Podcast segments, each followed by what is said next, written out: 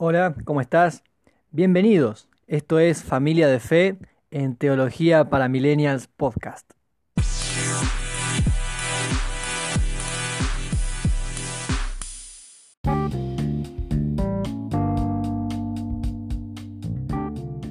Como sabes, desde ya unos cuantos episodios atrás te estoy contando algunas experiencias que fuimos viviendo en nuestro ministerio en la ciudad de Gualeguaychú, provincia de Entre Ríos, en Argentina.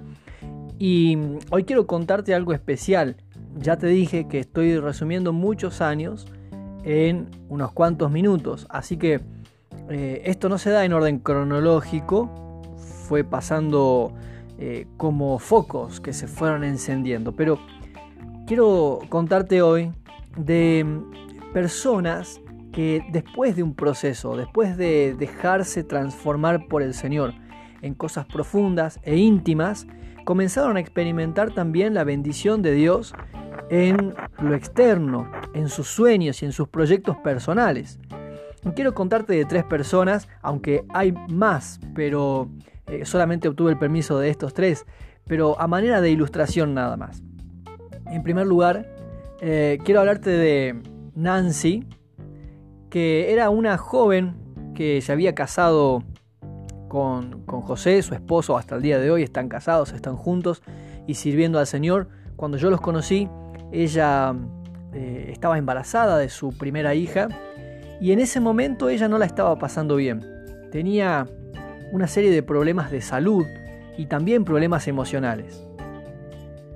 En ese momento ella tenía el deseo de estudiar para ser maestra de escuela, maestra de niños, pero sus problemas de salud no le permitían ni siquiera salir de su casa. Tenía por aquel, por aquel entonces cinco enfermedades diferentes, todas al mismo tiempo.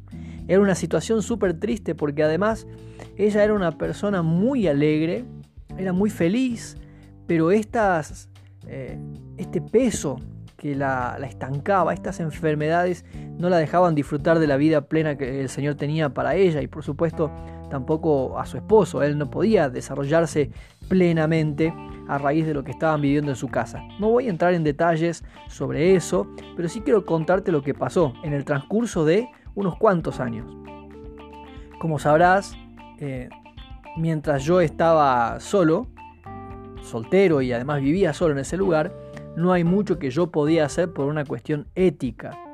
Sí, recuerdo que hubo situaciones en las que José me llamaba por la madrugada porque ella estaba muy mal, con ataques de pánico y de angustia. Y por teléfono, en aquel momento todavía no teníamos el acceso a las redes sociales que tenemos hoy. Estoy hablando del año 2009 o 2010. Entonces por teléfono yo solía orar por ellos, pero sobre todo aconsejarle a él para que fuera José, en su rol de esposo, de cabeza del hogar, quien le ministrara a su esposa, que le hablara, que orara por ella, que comenzara a vivir él también, que todos podemos ser vasos eh, de honra en las manos del Señor. Y que no fuera una relación, entre comillas, pastor dependiente, de esas que son tóxicas a veces. Así que, eh, en primer lugar eso, él comenzó a descubrir que el Señor también lo podía usar que podía usar sus manos, que Dios escuchaba sus oraciones también y respondía a sus oraciones, que no necesitaba acudir al pastor cada vez que tenían un problema, que ellos podían vivir la manifestación del poder y de la gracia de Dios ahí en su casa, a las 2 de la mañana en su habitación. Y eso fue sin duda un quiebre. Pero además de eso, cuando me casé, ya el ministerio se pudo desarrollar de otra manera, sobre todo porque Gabriela tiene un llamado pastoral también y, ha ejercido su ministerio eh, desde el primer momento que nos casamos. Incluso pasaron cosas curiosas que te voy a contar en otro episodio de este mismo podcast. Pero lo que sí pudimos ver fue que Gaby comenzó a tener consejería con las mujeres, así que trataba a solas, en citas en la casa o en la iglesia, en la oficina, y charlaban. Yo nunca pregunté demasiado, hasta el día de hoy tengo la costumbre de no preguntar mucho de qué es lo que hablan para mantener esta ética ministerial. Pero sé que conversaron cosas muy profundas y muy íntimas y en esas charlas fue que empezaron a descubrir que muchas de sus enfermedades eran consecuencias de problemas emocionales y espirituales. Problemas emocionales porque habían cosas que no estaban sanadas en su corazón, cosas que venían desde su infancia, pero también espirituales porque durante muchos años y aun cuando ella creció en una familia evangélica de la iglesia desde pequeña, yendo a las reuniones, yendo a la escuela bíblica los fines de semana, leyendo la Biblia, pero aún así ella había incurrido en prácticas que le habían abierto puertas a influencia del reino de las tinieblas. Y estas cosas estaban a esta altura de su vida, ya siendo mamá, siendo esposa con más de 30 años eh, de edad, le estaban trayendo este, estos perjuicios. Así que fue allí que Gabriela comenzó a tratar eso, hubo decisiones que tomar, por supuesto que sí, renunciar a ciertas cosas. En alguna oportunidad recuerdo haber mediado junto con Gaby en una charla que ella necesitaba tener con personas que la habían herido muy profundamente y ella no se atrevía a mantener esas conversaciones por cosas que probablemente conozcas, vergüenza, miedo, cómo reaccionarán, qué puede pasar pero era necesario charlar, era necesario hablar de estas cosas tal como el Señor Jesús lo enseña en su palabra. Y cuando Nancy comenzó a tomar estas decisiones en su vida, vimos que Dios eh, respaldó eso, sanándola, haciéndola libre. Ella fue sana de todas sus enfermedades, de todas ellas. Ahora también tiene un, niño pequeño como coronación de todo lo que Dios hizo en su vida. Pero lo que quería contarte es que en la medida en que ella iba siendo sana por el Señor, también vio o se atrevió a vivir y a confiar que Dios podía respaldar aquellos sueños y proyectos que estaban en su corazón. Siempre le instamos, igual que a todos los demás, que sean sueños del Señor, que sea un llamado de Dios, una vocación que Dios puso en su corazón. No creemos en esto de que yo tengo sueños y Dios es el genio de la lámpara que me los cumple. Tienen que ser cosas que el Señor haya puesto, deseos, lo que Pablo dice en Efesios capítulo 4, la vocación a la que fuimos llamados. Bueno, incluso en esa misma carta el apóstol Pablo habla de que fuimos creados para buenas obras, las cuales Dios dispuso de antemano para que anduviésemos en ellas lo dice en el capítulo 2. Así que el énfasis estaba ahí. ¿Vos crees que esto es algo que Dios quiere? ¿Es algo a lo que Dios te está llamando? Y ella nos decía que sí, que sentía, creía, estaba convencida de que Dios la llamaba a ser maestra. Así que la impulsamos, la alentamos como iglesia. Ya te acordás del caso de Gaby y también del caso de mi vecino de enfrente, este joven que decidió eh, obedecer el llamado al ministerio pastoral. La iglesia se había acostumbrado a reconocer y a impulsar el ministerio de los miembros. Así que Nancy comenzó a estudiar y después de cuatro años se recibió de maestra y con la convicción de que el Señor la estaba llamando a ser un instrumento ahí donde la lleve, en las escuelas, con los niños, incluso mientras estaba en la práctica, en la práctica eh, docente, ella, bueno, también es una práctica ministerial, sí, ella nos contaba las experiencias de los chicos, de sus alumnos, cómo le contaban de los problemas en su casa, con su mamá, muchas familias disfuncionales. Bueno, no creo que tenga que aclararte mucho de esto, pero también ella podía ver cómo Dios la estaba usando y cuántas posibilidades había para ser un canal a través de quien Dios fluya en lugares a los que habitualmente como iglesia no podemos llegar. Como iglesia institución, pero sí como iglesia en nuestra identidad, en nuestra naturaleza como hijos de Dios y discípulos de Cristo, como esa levadura que fue puesta en la masa para causar un efecto. Otro de los ejemplos es la de nuestra vecina de enfrente, Emilia. Ella también tenía un sueño y era terminar la escuela primaria. No lo había podido hacer por cuestiones de su crianza, pero tenía el deseo y le dijimos lo mismo. Mirá, es importante que sepas que tiene que ser algo a lo que Dios te llamó. Si no, son solamente esfuerzos humanos. Y claro que con nuestras fuerzas podemos lograr cosas, pero no hay nada como cuando Dios respalda lo que hacemos. Así que ella también decidió dar el paso de fe, confiar en el Señor y empezó a estudiar. Terminó de cursar su escuela primaria y se escribió para terminar también la escuela secundaria, pero durante todo ese tiempo, y a pesar de ya una situación distinta a la de Nancy, ella ya tenía hijos grandes con otras responsabilidades, eh, ella tenía un trabajo que sostener, del que te voy a contar enseguida también, y acompañar a su esposo también en la labor que, que desarrollaban juntos en su empresa, pero Dios fue fiel y ella lo reconoció. El día del acto en el que se la premiaba, se le iba a entregar su diploma y además a ella le iban a dar un reconocimiento especial porque había sido la mejor alumna de su clase. Y ese día la eligieron para que dé el discurso. Cuando estábamos todos ahí, en el salón de actos, eh, por supuesto, la iglesia había ido a acompañarla, su familia, amigos, y claro, toda la gente que estaba ahí acompañando a los otros alumnos, ella tomó el micrófono y aprovechó esa oportunidad para hablar claramente de nuestro Señor Jesús.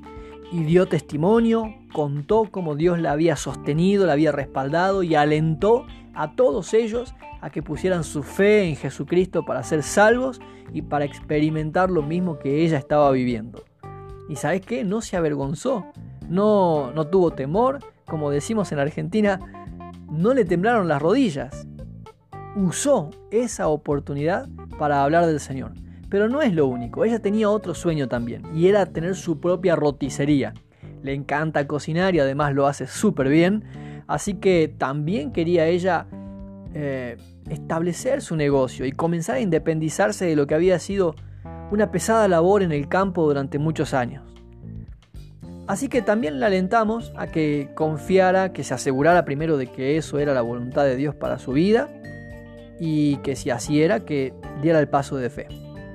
Compró algunas máquinas, comenzó a vender en su casa pastas, tortas, luego creció, comenzó a comprar máquinas nuevas y hasta que finalmente pudo establecer su roticería. Y ella tomó una hermosa decisión.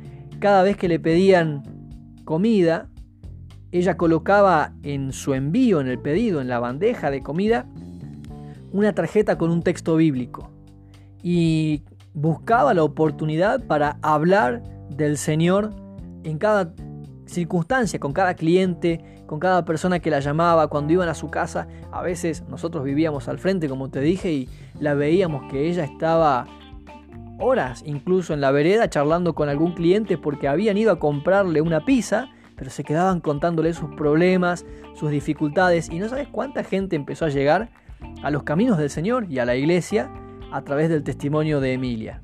Se había animado, había entendido que tanto terminar la primaria como poner su roticería propia no eran proyectos personales que tienen el objetivo de que la pasemos bien acá, de que podamos comprar zapatillas de marca o cambiar el auto. No, había entendido que eran vehículos, eran situaciones para algo mayor y eso mayor es dar testimonio del Señor. El tercer ejemplo que te quiero contar, y como te dije, aunque hay otros, es de Carlitos, que a los 50 años, después de trabajar toda su vida como herrero, decidió que quería un cambio eh, en su rutina. Quería dejar de trabajar de herrero y hacer otra cosa. Su esposa, también Nancy, otra Nancy, nos llama un día y vamos a su casa a visitarlos y ella estaba preocupada porque decía, ¿cómo puede ser que a los 50 años, después de dedicarte toda tu vida a un trabajo, de pronto quieras cambiar. No, no es tan fácil. ¿Dónde vas a conseguir trabajo? Así que, de nuevo, le preguntamos a él, Carlitos, un amigo especial para nosotros, ¿estás seguro de que esto es lo que Dios quiere? ¿Dios le está llamando? ¿Hay una razón? Él dijo, sí, siento que el Señor me está llamando a tomar decisiones que van a traer resultados para mi familia y para mi ministerio. Comenzamos a orar con él y a preguntarle qué era lo que él quería. Así que su sueño era, o bueno, su proyecto ahora era comprar una camioneta, un vehículo nuevo y dedicarse a hacer lo que en Argentina le decimos fletes. Eh, sé que hay oyentes y seguidores del podcast que están en otros países, no sé cómo le llaman cuando hacen las mudanzas. Eh, llevar muebles, herramientas, máquinas. Bueno, a eso se quería dedicar él. Pero él tenía en mente algo muy claro. Él quería un vehículo específico que se llama Rastrojero de la marca IME, una empresa eh, automotriz que ya no existe en Argentina. Y buscó en internet, buscó, buscó, buscó, hasta que encontró en otra provincia el vehículo que él quería. Su esposa estaba por lo menos dudosa, dubitativa. No creía que realmente esto fuera del Señor. A veces nos decía, yo creo que a él le agarró lo que le decimos el viejazo, que llega un momento en la edad en la que parece que en el que parece que querés eh, como volver al pasado y dice, para mí le agarró el viejazo porque no puede ser que esté tomando estas decisiones, pero se animó. Viajó hasta aquella provincia, habló con el dueño, arregló y se trajo ese vehículo que él quería. Lo acondicionó, es una perla y comenzó a trabajar con esos fletes. Pero quiero contarte esto. En sus tarjetitas personales, que él repartía para que lo llamaran cuando necesitaban sus servicios, él también aprendió a colocar textos bíblicos. Y cuando repartía la tarjeta, la gente le preguntaba, ¿y esto qué es? Esa es la palabra de Dios, le decía él, y comenzaba a hablarles del Señor. También lo mismo. Comenzó a llevar el Evangelio a todos sus clientes. Una tarde a la hora de la siesta me llama por teléfono y al rato llega a casa porque le había hablado del Señor al gomero que le cambiaba las cubiertas de la camioneta le presentó el mensaje del Evangelio, el hombre estaba viviendo una situación súper crítica con su esposa, así que también lo llevó a la iglesia, oramos por él, aceptó al Señor. En una oportunidad, una abuelita necesitaba que le llevaran los muebles a su casa, él se lo llevó y no le cobró nada. Y la abuelita le dijo, pero ¿por qué? Por favor, cóbreme. No, no, no, le dijo él, porque Dios me pide que yo le demuestre a usted la misma misericordia que Él me ha mostrado a mí y le habló del Señor a la abuelita y también a su hijo. Y así, en cada circunstancia que tenían la oportunidad, hablaban del Señor. Y solamente te conté, te conté estos tres ejemplos de muchas otras cosas que comenzaron a pasar. Los chicos en el secundario daban testimonio con sus profesores. Otras personas que al ver el ejemplo de Emilia, de Carlitos o de Nancy, también se, animaron a presentar a Jesús en su trabajo y comenzaron a llegar a las 10 de la noche, 11 de la noche, 2 de la tarde, 7 de la mañana, personas necesitadas porque nuestros hermanos estaban hablando de Jesús en lo que hacían. Esto, como te digo, fue el resultado de unos cuantos años en los que ellos comenzaron a descubrir lo que yo también tuve que descubrir en mi crecimiento en la vida cristiana. Yo pensaba que evangelizar era montar una campaña en un terreno desocupado y hablar de Jesús por un megáfono. Pero el Señor me tuvo que mostrar por medio de su palabra, por ejemplo, en, la en el libro de los Hechos, que la iglesia es un organismo vivo que lleva el Evangelio a donde va y en lo que hace. Y quiero contarte tres ejemplos bíblicos para que los pienses rápidamente. En primer lugar, quiero recordarte a José, el que soñaba, ¿te acordás? Estuvo como esclavo y llegó a ser la mano derecha del faraón de Egipto. Era el segundo hombre más importante en la tierra, pero José entendió que ese no era un lugar para su beneficio propio. No se trataba de que él se desarrolle como persona, sino de que en ese lugar él fuera un instrumento para bendecir a su nación. El segundo ejemplo que quiero recordarte es el de Nehemías. Lo mismo. Él era copero del rey, pero nunca entendió que ese era su privilegio, sino una posición para ser de bendición a la nación, a Israel. El tercer ejemplo que quiero recordarte, también muy parecido, es el de Esther. Ella llegó a ser la reina de Asiria y ella tampoco lo tomó como un beneficio para sí misma, como el cumplimiento de, de sus profecías personales. No entendió que estaba ahí para realizarse como persona, sino como instrumento para salvar la vida de su pueblo. En ese tiempo lo entendimos como iglesia. El ministerio evangelístico no es una actividad que se haga como congregación, sino que es la razón de ser de la iglesia. los únicos que podemos llevar el Evangelio de Jesucristo somos los cristianos. Y eso lo hacemos donde estamos y en lo que sea que hagamos. Espero que esto que estás escuchando te ayude, te ayude a pensar, te ayude a evaluar tu vida, espero que te esté edificando. Si es así, me gustaría saber de vos. Ya te, te las mencioné, pero te recuerdo que puedes encontrarme en las redes sociales, en Facebook como Lucas Torres, en Instagram como Lucas Miguel Torres, en Twitter también puedes encontrarme Lucas M Torres. Puedes escribirme un mail lucasmigueltorres.gmail.com y por supuesto te invito a escuchar siempre los episodios de Teología para Millennials en la plataforma en que los estés escuchando. Y por supuesto, eh, te invito también a que sigas y escuches las playlists relacionadas con los distintos episodios que estamos lanzando a través de este medio. Gracias por estar, gracias por acompañarme. Te espero en el próximo episodio de Familia de Fe en Teología para Millennials Podcast.